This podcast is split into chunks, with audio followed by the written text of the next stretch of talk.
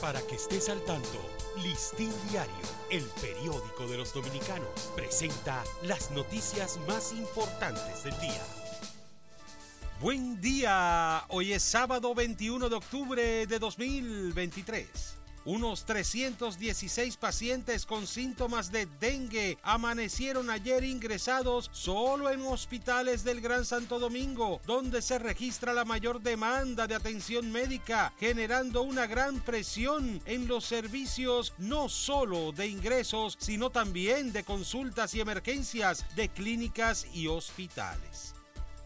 al encabezar por segundo día consecutivo intervenciones de limpieza, descacharrización y otras acciones para enfrentar la epidemia de dengue que afecta al país. El ministro de Salud Pública, Daniel Rivera, llamó a las familias a eliminar en sus entornos de manera permanente los criaderos de mosquitos que transmite el virus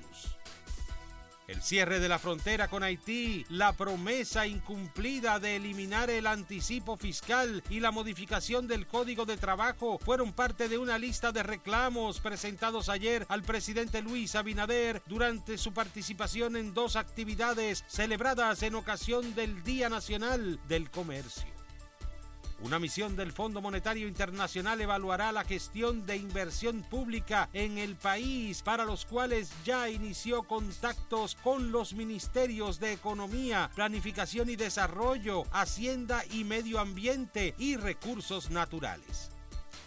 El director de la Policía Nacional, Mayor General Eduardo Alberto Ten, informó que a las afueras de los centros educativos Unión Panamericana y Centro de Excelencia Profesor Luis Encarnación Nolasco, donde bandas estudiantiles escenificaron peleas, fueron instaladas unidades patrulleras para reforzar la seguridad.